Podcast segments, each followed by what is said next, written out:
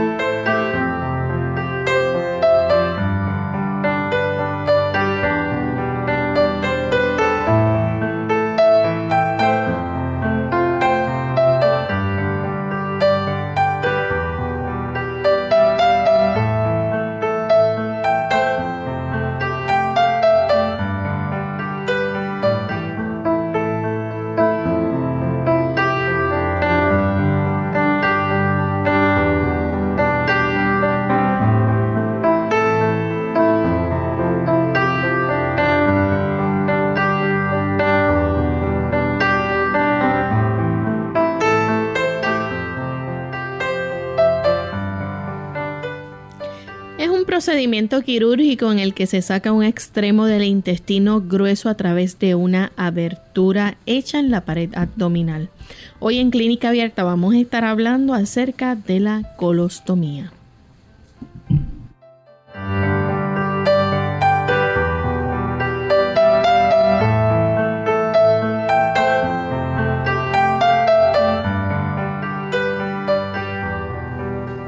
Un saludo muy especial a todos nuestros amigos de Clínica Abierta. Nos sentimos muy contentos nuevamente de poder compartir con ustedes en esta edición porque nos importa su bienestar y salud.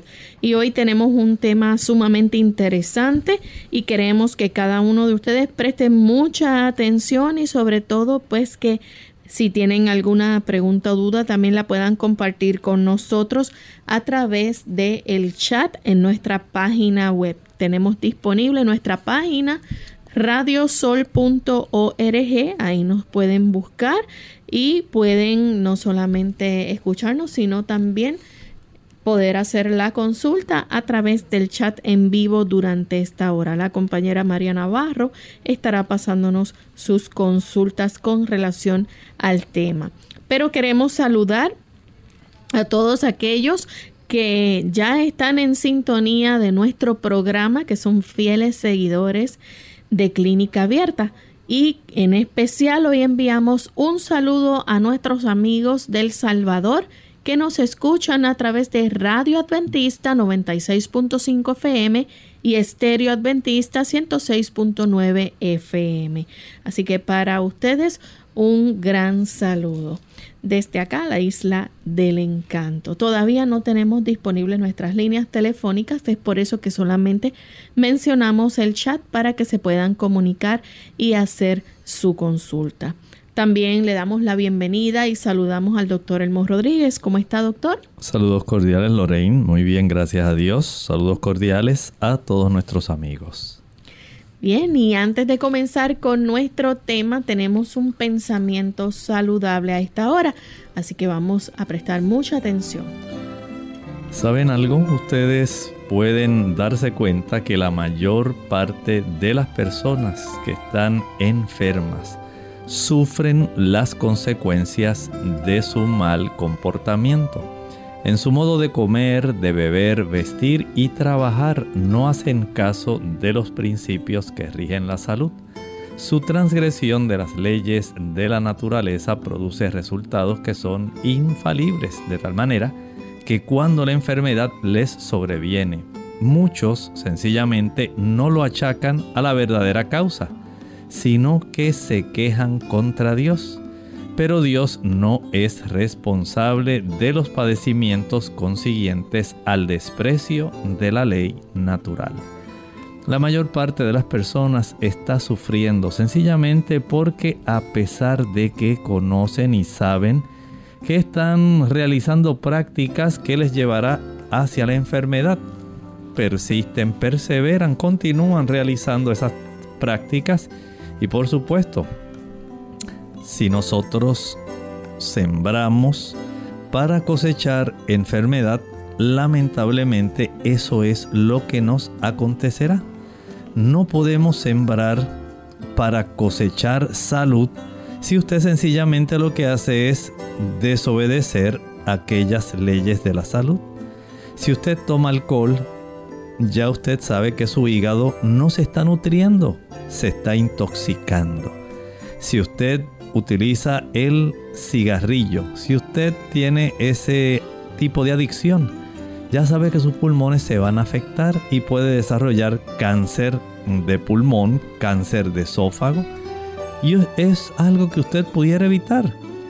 En términos generales y extrapolando esto a otras prácticas, sencillamente el nosotros poder intervenir en nuestro estilo de vida directamente, corrigiendo aquellas cosas que sabemos que estamos haciendo mal o sencillamente cosas que sabemos que no estamos haciendo pero que son beneficiosas, esto pudiera ser la diferencia entre la salud y la enfermedad. Y con este pensamiento vamos a comenzar entonces con nuestro tema para el día de hoy. Hoy vamos a estar hablando, como mencionamos al inicio, acerca de la colostomía. Y mencionamos, ¿verdad? Esto es un procedimiento quirúrgico eh, que no es permanente, es un procedimiento que se realiza quizás por un corto tiempo. Pero vamos a dejar que el doctor nos explique eh, en qué consiste este procedimiento, doctor. Este procedimiento en realidad consiste en abrir el abdomen. Hay por lo menos dos métodos, pero vamos a estar hablando del que se utiliza más comúnmente. Se abre el abdomen por una incisión y entonces se extrae un extremo del intestino grueso a través de una abertura. A esto médicamente se le llama un estoma. Y este estoma se practica, se realiza en la pared abdominal, de tal manera que las heces se van a estar movilizando, por supuesto, a través del intestino, pero en lugar de salir a través del ano, van a estar saliendo a través de esa abertura que se llama el estoma. Y, por supuesto, hay una bolsa adherida al abdomen que es la que va a estar coleccionando va a estar recogiendo la cantidad de heces fecales que normalmente se moverían al exterior a través del ano. ¿Y este procedimiento de cuándo se realiza? Este procedimiento por lo regular se realiza después de una resección intestinal y también puede ocurrir a consecuencia de una lesión en el intestino, o sea que hay dos, realmente dos causas grandes por las cuales se está realizando este tipo de procedimiento quirúrgico, pero más adelante Lorraine estaremos viendo en detalles una ampliación de estas dos principales causas. Doctor, es interesante porque este procedimiento se utiliza, ¿verdad?, de forma temporal, pero hay algunos casos que también eh, puede ser permanente. Sí, definitivamente hay personas eh, que sufren ciertas condiciones que pueden afectar la región del recto sigmoides de tal manera que ya se hace necesario que la persona, en lugar de utilizar eh, la región del recto, el ano, para la defecación, entonces tiene que usar este tipo de ostomía, porque así se le llama, por eso se llama coloostomía, donde el colon a través de un hueco se ha hecho un, un estoma, como se le llama a este tipo de abertura, y le facilita la expulsión de la materia fecal que ya el cuerpo decidió que no va a utilizar para nada ni va a reabsorber ningún otro producto que sea necesario.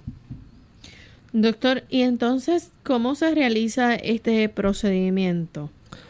Bien, este procedimiento, por supuesto, se lleva a cabo mientras la persona está bajo anestesia general. Usted ahí está totalmente dormido, no va a sentir nada. Usted fue admitido a los servicios eh, de un cirujano.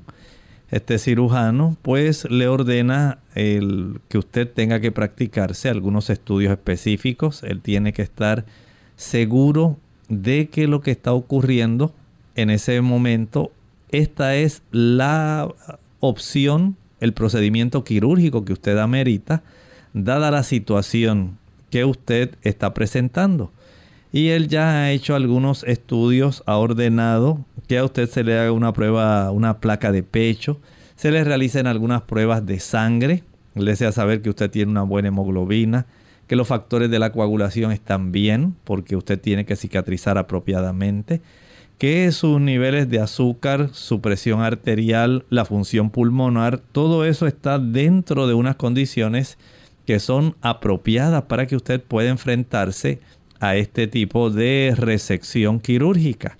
Y siendo que esto, eh, aunque para la mayor parte de las personas es un procedimiento que no debe ser demasiado prolongado, hay personas que se complican por otras condiciones que ya ellos padecen.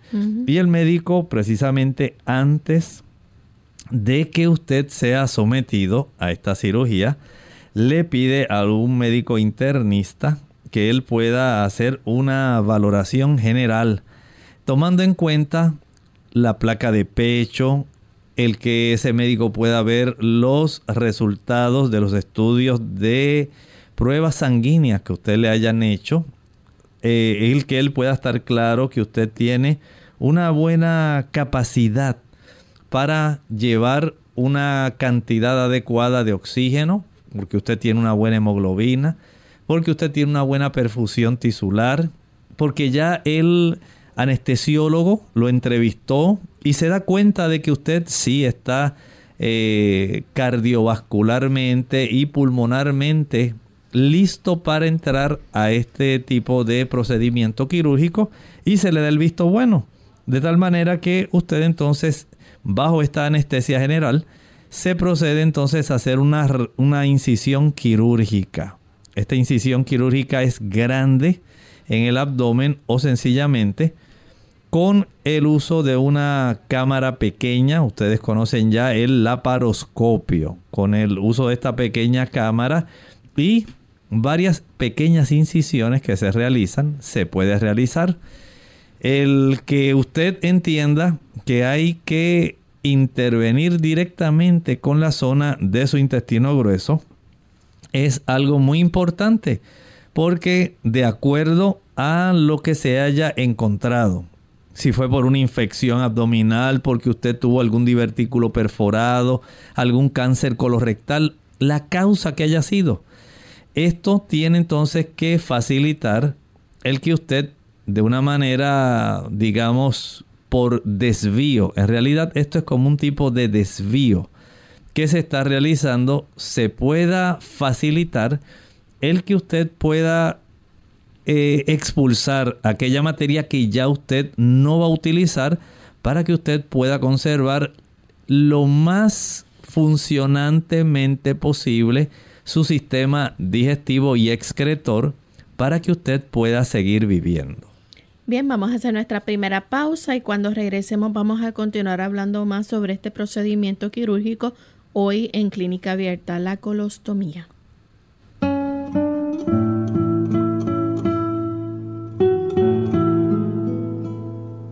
Vea el lado bueno de la vida.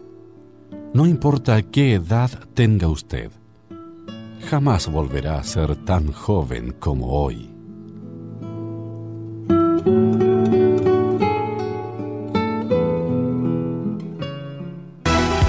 El dolor de colon surge en el vientre bajo izquierdo como consecuencia de nerviosismo o consumo de lácteos e irritantes. Redúcelo y aprende a manejar mejor el estrés.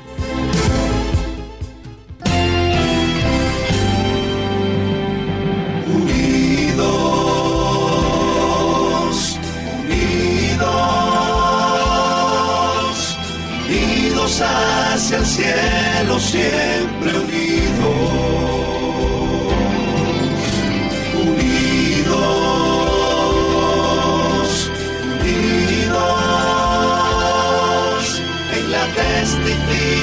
Testificación de la verdad, en la testificación de la verdad.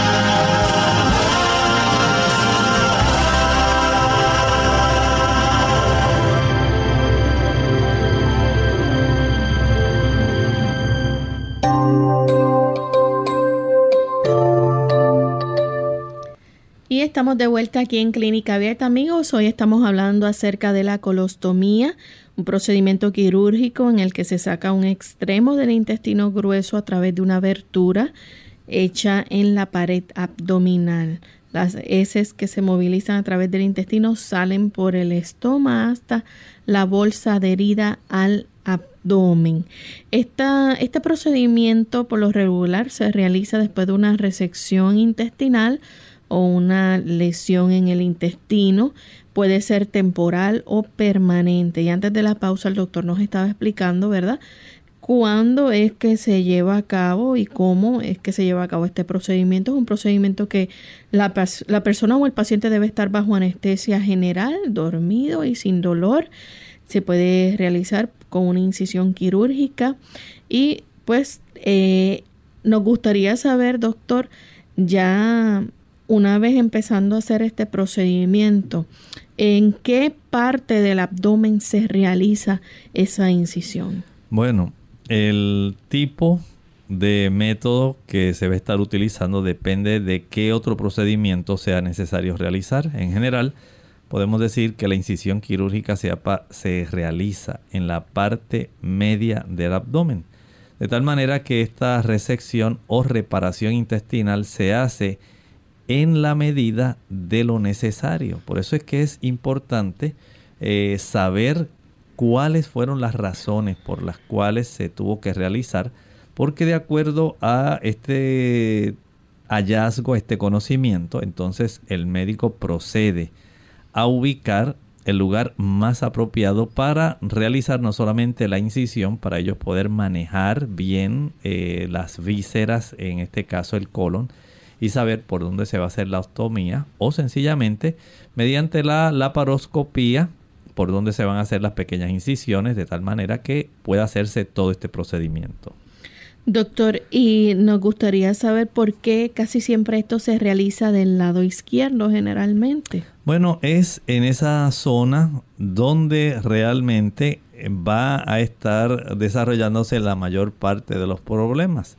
Y para esta colostomía lo que va a ocurrir es que se pasa un extremo del colon que está sano, escuchen bien, el colon que está afectado, el colon digamos que se averió, digamos porque se lesionó por alguna herida con arma de fuego, digamos por ejemplo, se va a estar eh, haciendo una resección o se desea evitar que se pueda complicar digamos el caso de una perforación de un divertículo. Y lo que se realiza entonces es generalmente este tipo de procedimiento del lado izquierdo del abdomen, casi siempre en el colon descendente. Ahí lo que se realiza es la sutura de bordes del intestino a la piel de la abertura llamada estoma. Es decir, se atraviesa de adentro hacia afuera. ¿Ok? De adentro hacia afuera.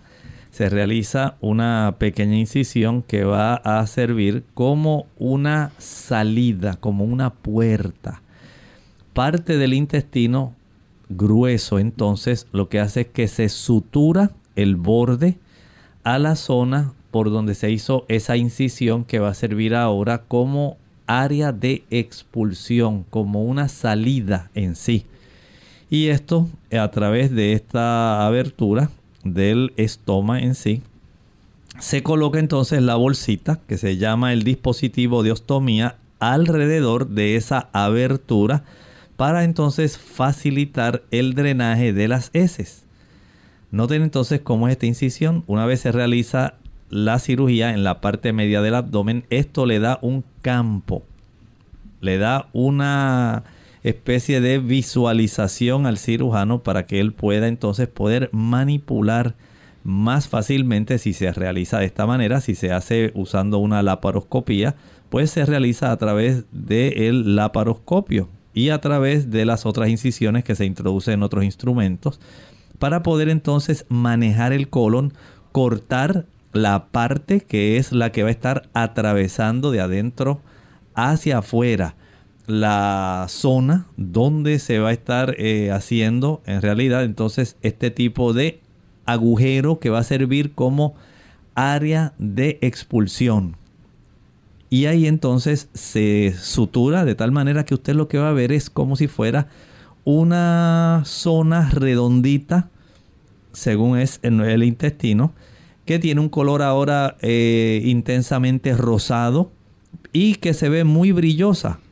Esa es la parte interna del colon que usted normalmente no va a ver, pero que ahora por razones de facilitar el drenaje de las heces se ha tenido que hacer este tipo de cirugía especial donde este procedimiento quirúrgico conecta el colon, casi siempre el colon descendente, a la pared de nuestro abdomen para entonces a través de este hueco facilitar el drenaje de las heces que se van a estar coleccionando, se van a estar juntando, recogiendo dentro de una bolsita de ostomía para que durante el día, las veces que sea necesario, se pueda cambiar esta bolsa una vez se llena. Doctor, y entonces esto puede ser por un corto tiempo, ¿verdad? Este, la persona no va a estar quizás más de un año con esto. Miren, esto puede ser variable, por eso hace un momento estábamos hablando de que la colostomía puede ser o temporal o permanente. En la mayor parte de las personas es temporal, pero en algunas personas por motivo del daño que se ha ocasionado ya a esa área del recto sigmoides o al colon descendente, no va a resultar temporal. En algunos casos tiene que ser permanente, pero estos son los menos, la menor cantidad de personas. Esta colostomía puede ser por corto tiempo. Si usted tiene una cirugía en parte de su intestino grueso, una colostomía le va a permitir a otra parte de su intestino descansar mientras esa porción del intestino que está afectada poco a poco se va recuperando. Y una vez ya el cuerpo se haya recuperado totalmente de la primera cirugía, digamos que a usted le hicieron una cirugía porque se le había encontrado una masa en esa región del colon descendente cerca del recto. Bueno, en lo que ahora se, se realiza la remoción y se facilita el que se baje la inflamación de este intestino y su cicatrización. Entonces se va a facilitar el que usted tenga el, vamos a decir, el beneficio de que sus heces puedan ser expulsadas sin la necesidad entonces de que esa zona que ha sido ahora intervenida, esa región que se tuvo que sacar o sencillamente que hay que dejar ahora que se sane adecuadamente para después volver a conectar. Por eso todo depende de cuál haya sido la razón por la cual se realizó el procedimiento. Así que una vez ya el cuerpo se haya recuperado totalmente de la primera cirugía, se le va a practicar eventualmente a esta misma persona otra cirugía para volver a reconectar los extremos del intestino grueso con la región del recto sigmoides. Esto puede eh, requerir aproximadamente unos tres meses entre una cirugía y la otra, en lo que el cuerpo tiene esa oportunidad de ir sanando, de ir recuperando, cicatrizando.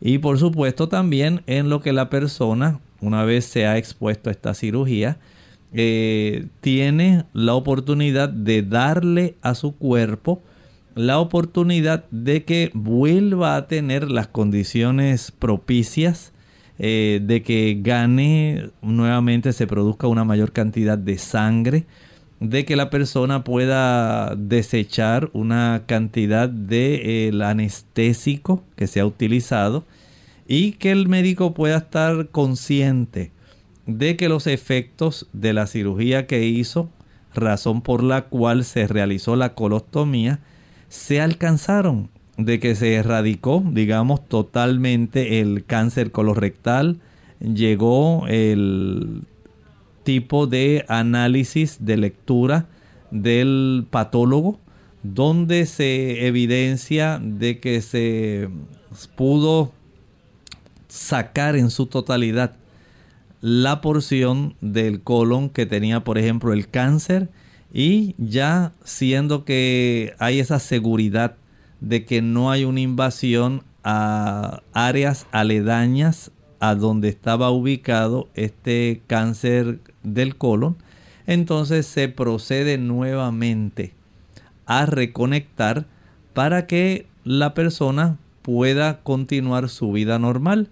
Y por eso se brinda ese lapso aproximado de unos tres meses, unas 12 semanas, para que se pueda tener esa certeza, esa seguridad de que la persona pues se encuentra en la condición más óptima para que se puedan eh, eventualmente dar la oportunidad de que pueda la persona reconectar las porciones del intestino y pueda continuar su vida de la forma más normal. Vamos a una pausa y cuando regresemos nuevamente continuaremos hablando en relación a las razones para llevar a cabo esta colostomía y estaremos entonces enumerando todas las que usted por ahora puede pensar y algunas que a veces no se imagina. Más vale prevenir que curar. Hola, les habla Gaby Zabalúa en la edición de hoy de EARP Viva, su segunda juventud en la radio, auspiciada por EARP. ¿Sufres de problemas intestinales? El síndrome de colon irritable afecta a aproximadamente un 20% de la población del país. Si bien esta enfermedad que afecta al sistema digestivo no conlleva riesgo de vida, sí es dolorosa e incómoda, y sus consecuencias pueden ir más allá de una simple molestia pasajera. Aunque es difícil de diagnosticar, algunos de los síntomas que acompañan esta enfermedad son sensación de hinchazón, flatulencia, entreñimiento, diarrea y dolor abdominal. Además, los síntomas pueden empeorar cuando la persona está bajo mucho estrés o no come alimentos saludables. Para diagnosticar si se padece de este síndrome, el médico primero deberá descartar mediante análisis de sangre o colonoscopía que no sea una enfermedad más seria. En función de cuánto hayan comenzado los síntomas y el patrón de estos hayan seguido por cierto tiempo, el médico podrá decidir si se trata de no o una enfermedad. En caso afirmativo, aún no existe una cura para este síndrome. Sin embargo, el médico puede recomendar medicamentos para disminuir los síntomas. De todas formas, la mejor manera de manejar el problema es seguir una dieta saludable y evitar el estrés. El patrocinio de AARP hace posible nuestro programa. Para obtener más información, visita www.aarpsegundajuventud.org oblicua viva. En la mayoría de los casos de dolor de estómago se siente abajo del pecho y se debe a indigestión provocada por comer de forma apresurada o por el consumo de alimentos. Clínica Abierta. Y ya estamos de vuelta en Clínica Abierta, amigos, hoy hablando acerca del procedimiento quirúrgico, la colostomía. Doctor, ¿cuáles son las razones para llevar a cabo un procedimiento quirúrgico como este? Bueno, entre las razones podemos estar mencionando unas cinco aproximadamente que son las más comunes. Primero está la infección abdominal. Y usted dice, bueno, pero ¿cómo una persona puede infectarse en el abdomen? Digamos, por ejemplo, que usted es de esas personas que tiene divertículos. Y usted, a pesar de las amonestaciones que le ha hecho su gastroenterólogo, porque ya usted había padecido de inflamación de esos divertículos, había tenido eh, en algún momento alguna diverticulitis, usted piensa y dice, ay, eso no es nada muchacho, no te preocupes, que eso le pasa a cualquiera, así, yo conozco tanta gente que le ha pasado lo mismo. Pero resulta que usted vuelve y facilita nuevamente las condiciones bajo las cuales se vuelve a inflamar ese, esa área. Porque los divertículos no son eh, aislados. Generalmente ellos vienen en grupito. Y cuando esto es de esa manera, entonces alguno de ellos, por alguna razón, va a inflamarse más que los otros y en ocasiones el tipo de inflamación es tanta y la infección que se desarrolla, recuerden que el intestino no es estéril, tiene una gran cantidad de bacterias, tanto bacterias que son beneficiosas como bacterias que son perjudiciales. Usted entonces puede tener idea de cómo será un tipo de saquito o divertículo que se rompa, se perfora y entonces parte del excremento que usted tiene, en lugar de quedarse dentro del hueco del lumen del colon, ahora va a estar sobre la zona de, digamos, el intestino delgado, la vejiga, toda esa zona, en las damas, en la zona de los ovarios. Usted tiene idea de la cantidad de bacterias por centímetro cúbico que cada uno de nosotros tiene dentro del intestino. Eso nada más es suficiente para que se desarrolle una infección que va a requerir que usted sea llevado a sala de emergencia o de urgencias, porque usted desarrolla una urgencia a consecuencia de esa infección abdominal. Eso se llama abdomen agudo. E inmediatamente a usted lo van a tener que pasar directo, básicamente al quirófano para que usted sea intervenido porque esa infección que va a desarrollarse ahí puede costarle a usted la vida. Note, es un área que normalmente es estéril, no tiene ningún tipo de bacteria y de pronto es invadida. Es invadida mediante un agujerito pequeño nada más. Comienza a drenar una cantidad de excremento Añádale a eso la inflamación que se genera en esa zona y ya usted sabe. O sea que estamos hablando, doctor, que si eh, esa zona fuera invadida por miles y miles de bacterias, la persona puede, le puede ocasionar la muerte. Exactamente, por eso esa condición de abdomen agudo, tan pronto usted llega a una sala de urgencia o emergencia y comienza a sospecharse que eso es lo que usted tiene, ellos no lo van a pensar mucho lo van a subir directamente al quirófano. Así que aquí ya tenemos la primera razón, y no solamente porque usted eh, sufra un tipo de diverticulitis perforada, usted también puede desarrollar un absceso. Los abscesos también se desarrollan y estos abscesos, por supuesto, aquí tiene otra causa de infección abdominal y cuando usted tiene esa colección purulenta, usted se imagina que un absceso comience también a drenar hacia la cavidad abdominal. Es algo increíble. ¿Cuántas personas pueden desarrollar este tipo de condición? Y esto va a requerir, por ejemplo, que esta zona pueda ser que es dentro del marco de nuestra conversación, esta zona va a ser literalmente eh, aislada, va a ser extirpada, se va a permitir que baje la inflamación mientras usted le están poniendo buenas cantidades de antibióticos. Y por supuesto, en lo que todo esto sana, usted va a requerir este procedimiento de la colostomía. Pero ese no es el único. Digamos que una persona sufre una herida con arma de fuego.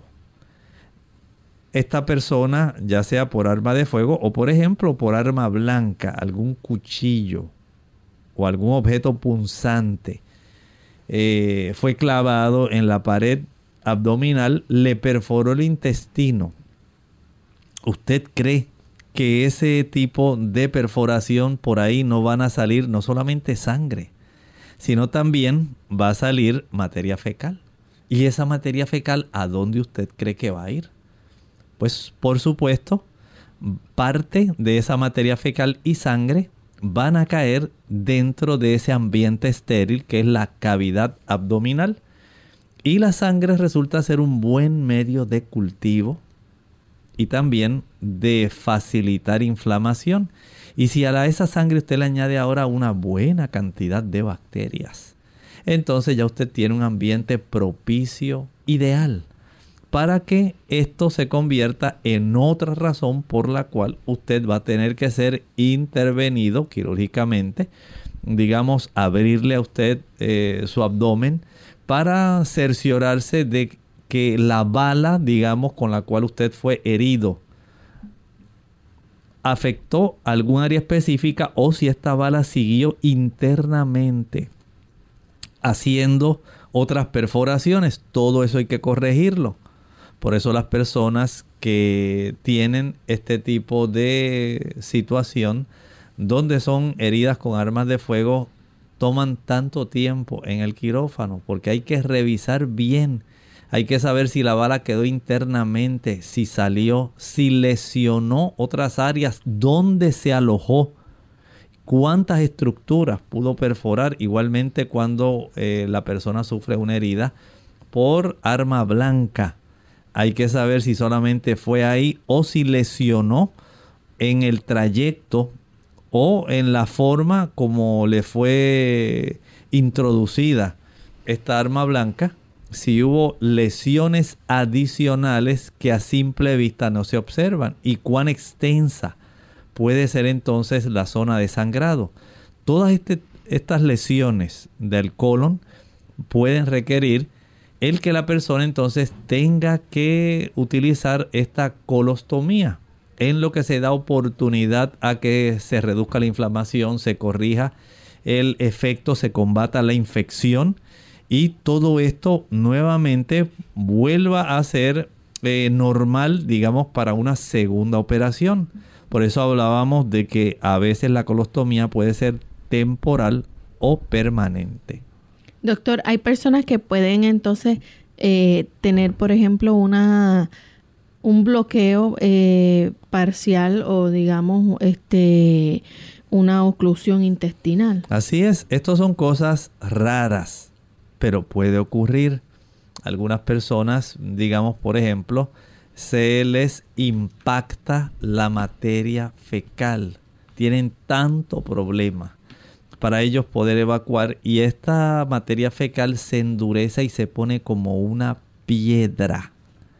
Y literalmente no le permite a la persona poder vaciar el contenido de la materia fecal que está ahí eh, en el trayecto que viene precisamente de su sistema digestivo alto, de su estómago, su intestino delgado y literalmente no hay forma como pueda salir. A veces algunas personas eh, se introducen objetos por el ano y estos objetos quedan atrapados y le dificultan al ano eh, el hacer su función de facilitar la expulsión de materia fecal. Así que este bloqueo parcial o completo del intestino grueso a veces, digamos, puede desarrollarse como ocurre en algunas personas. Eh, un desarrollo de unas bridas, adherencias, que van a estar estrangulando literalmente el que haya un paso fácil, un movimiento adecuado del contenido fecal hacia la zona del recto sigmoides. Y esto no ocurre con esa facilidad, por lo cual esta persona también es candidato a que se le realice este tipo de procedimiento quirúrgico, la colostomía, en lo que este bloqueo parcial o completo pueda quedar ya totalmente sanado.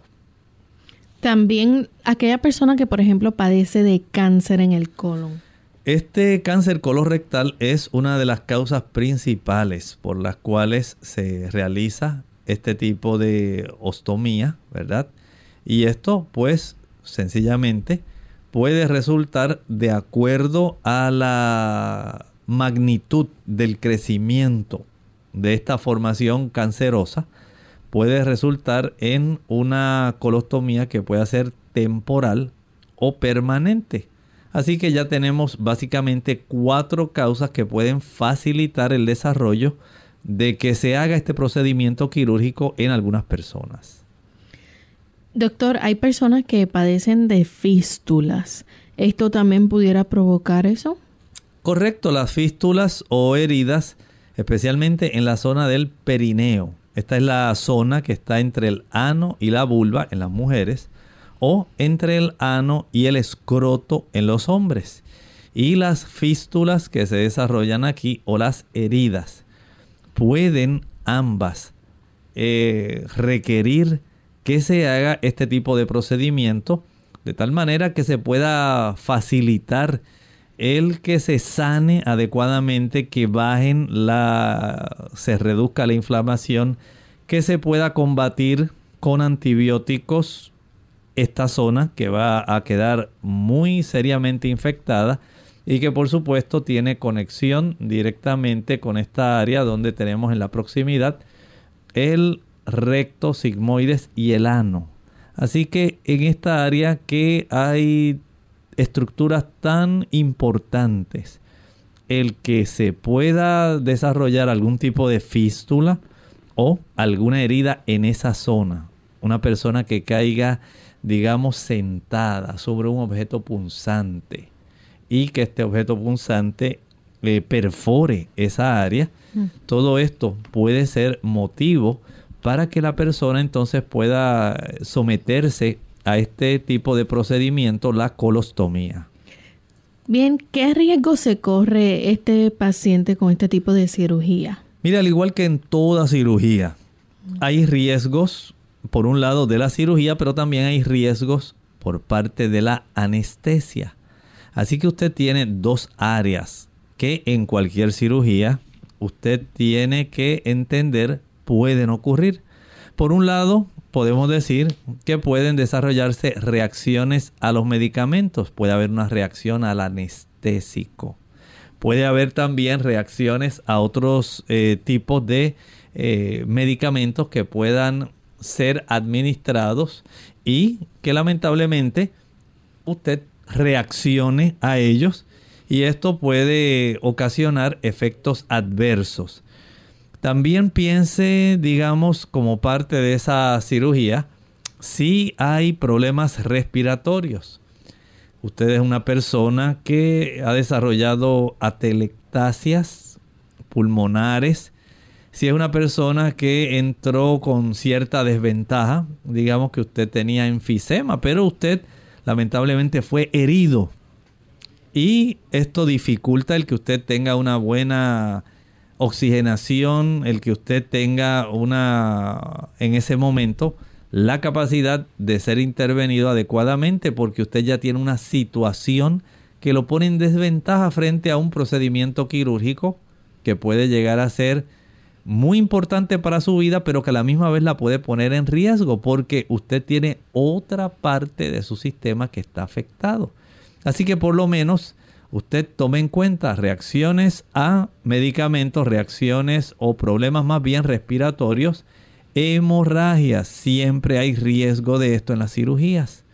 Por eso los médicos quieren asegurarse de que usted tenga una buena hemoglobina, de que su hematocrito esté bien, de que usted tenga los factores de la coagulación funcionando adecuadamente, pero lamentablemente a veces por, digamos, si la persona es obesa, si la persona es más bien de hábito sedentario, algunas personas a consecuencia de la cirugía pueden desarrollar coágulos sanguíneos, coágulos que pueden ser, eh, digamos, desarrollados en las extremidades inferiores y que pueden eventualmente facilitar el desarrollo de una embolia pulmonar. Esto ocurrió como parte de ese procedimiento quirúrgico el tiempo que usted tuvo que estar inmovilizado mientras le practicaban la cirugía. O sencillamente ya no fue por hemorragia, no fue por coágulo, no fue por reacción medicamentosa ni por problemas respiratorios. Sencillamente usted desarrolló una infección.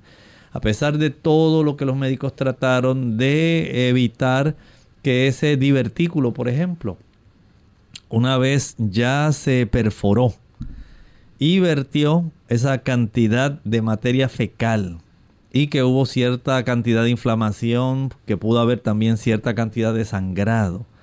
La infección fue de tal magnitud o fue, digamos, una vez a la persona lo hieren con arma blanca, con un puñal. Fue de tal magnitud la incisión que se hizo, las áreas tanto de intestino delgado como de intestino grueso, de vejiga que se perforaron, que lamentablemente no fue posible el lograr que la persona, mediante el procedimiento, pudiera obtener nuevamente, recuperar su salud. La infección, pues a pesar de que se hizo todo lo posible por administrar eh, medicamentos intravenosos, antibióticos, no pudo sencillamente sobrepasarse y la persona muere a consecuencia como parte de este procedimiento de ese problema. Doctor, Aparte de, ¿verdad? de lo que ha mencionado, la persona se puede correr el riesgo, por ejemplo, de que se le dañen otros órganos. Bueno, hay riesgos inherentes en sí a este procedimiento de la colostomía, por ejemplo.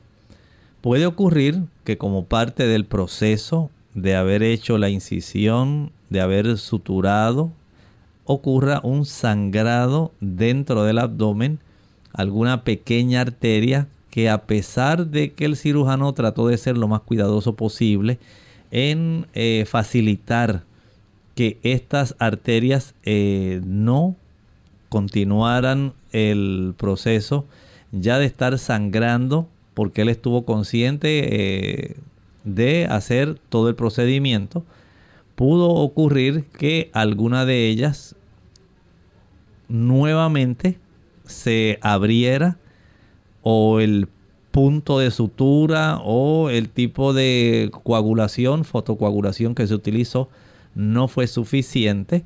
Y sencillamente hubo un sangrado interno. Esto es parte de los riesgos de la colostomía. También, eh, por ejemplo, a la persona le puede salir una hernia. Puede aparecer una hernia, especialmente en el sitio de la incisión quirúrgica. Recuerden que como es en la pared abdominal, pueden aparecer también eh, este tipo de áreas que denota una debilidad en esa pared y ese abultamiento por eh, tener esa pared más débil en este momento porque fue abierta esa pared abdominal no pudo cicatrizar adecuadamente, quedó mucho más débil en esa zona y entonces comienza a abultarse y se desarrolla este tipo de herniación en esta área de la incisión quirúrgica. ¿Puede eh, tener un problema la persona con la colostomía, por ejemplo, de que ocurra una protrusión del intestino? Mire, exactamente puede ocurrir eso por el mismo huequito, el estoma que a usted se le ha hecho y donde usted espera que solamente salgan esas heces fecales, drenen esas heces fecales.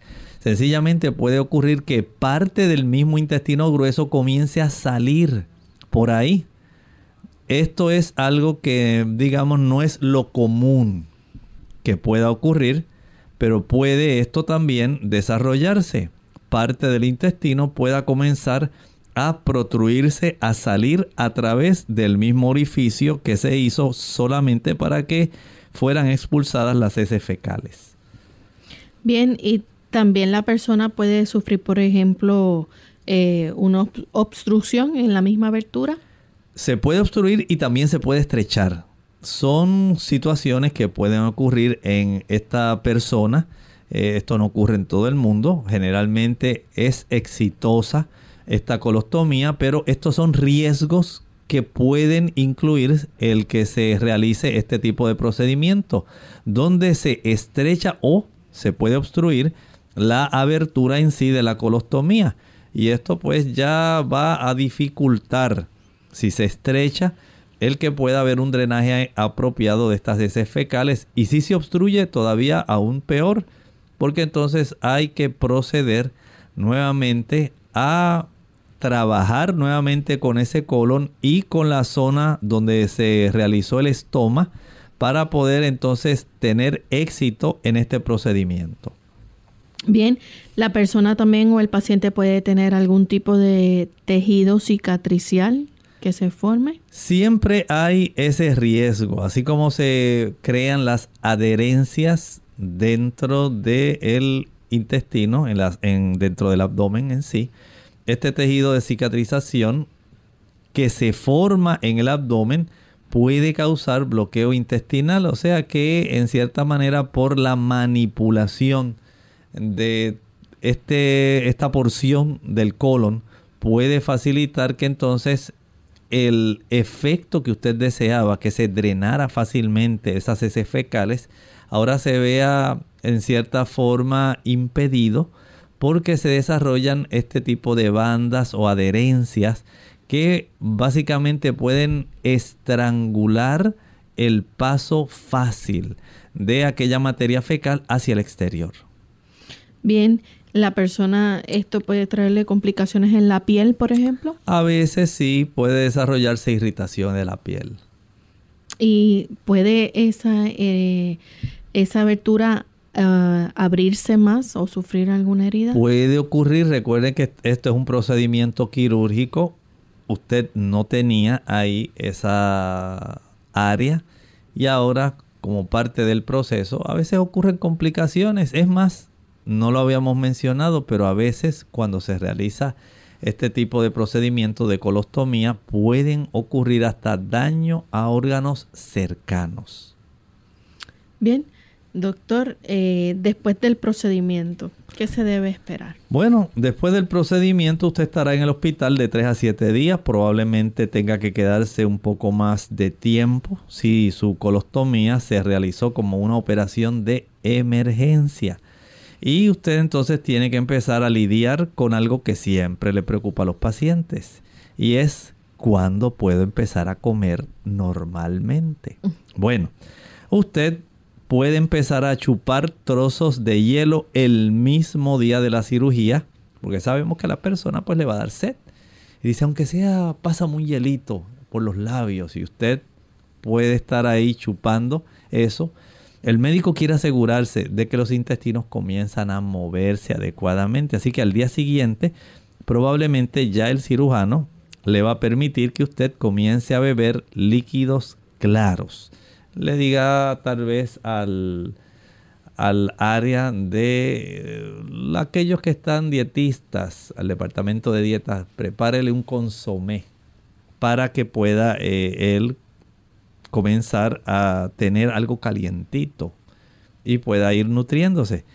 Luego se irán agregando líquidos más espesos, alimentos que sean suaves, blandos, según los intestinos comiencen a trabajar de nuevo. Esto es lo que va a estar observando el cirujano.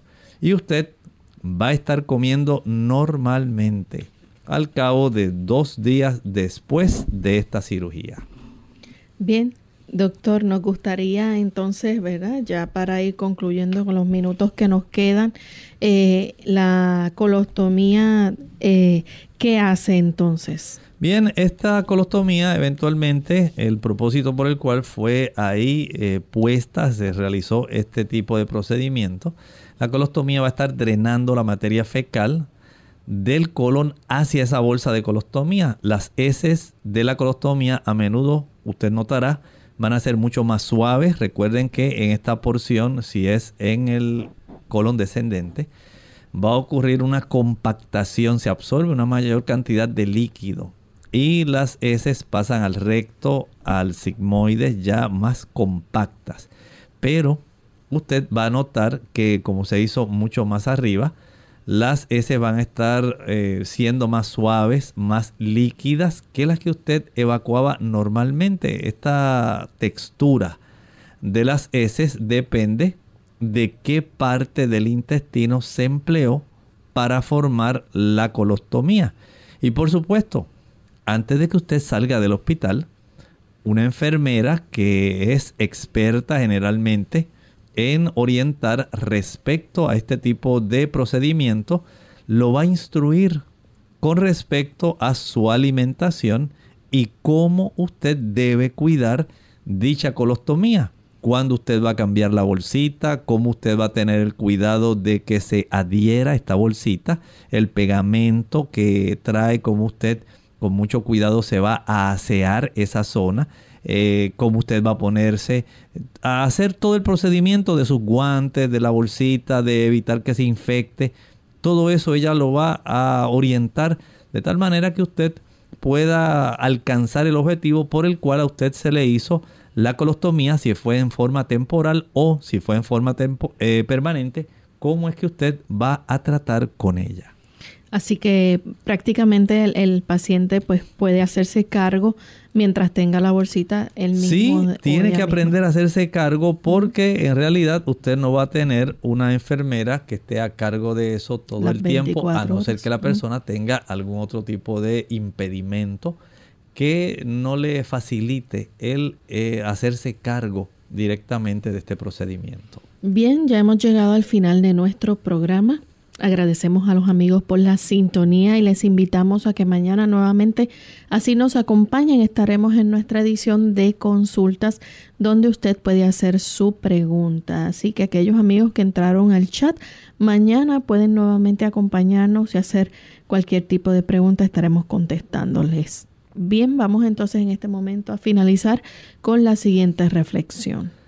El apóstol Pablo en Filipenses capítulo 2 y versículos 14 y 15. Dice ahí, haced todo sin murmuraciones y contiendas, para que seáis irreprensibles y sencillos, hijos de Dios sin mancha, en medio de una generación maligna y perversa, en medio de la cual resplandecéis como luminares en el mundo. El Señor desea que el ejemplo del cristiano sea destacado, de que usted viva diferente a los demás, de que su actitud respecto a la vida, respecto a las diversas situaciones que enfrenta el cristiano cada día, sea distinto a lo que usted normalmente ve y a lo cual usted está acostumbrado. El cristiano es una luz que se destaca en medio de este mundo de tinieblas. Nosotros nos despedimos y será entonces hasta el próximo programa de Clínica Abierta. Con cariño compartieron el doctor Elmo Rodríguez Sosa y Lorraine Vázquez. Hasta la próxima.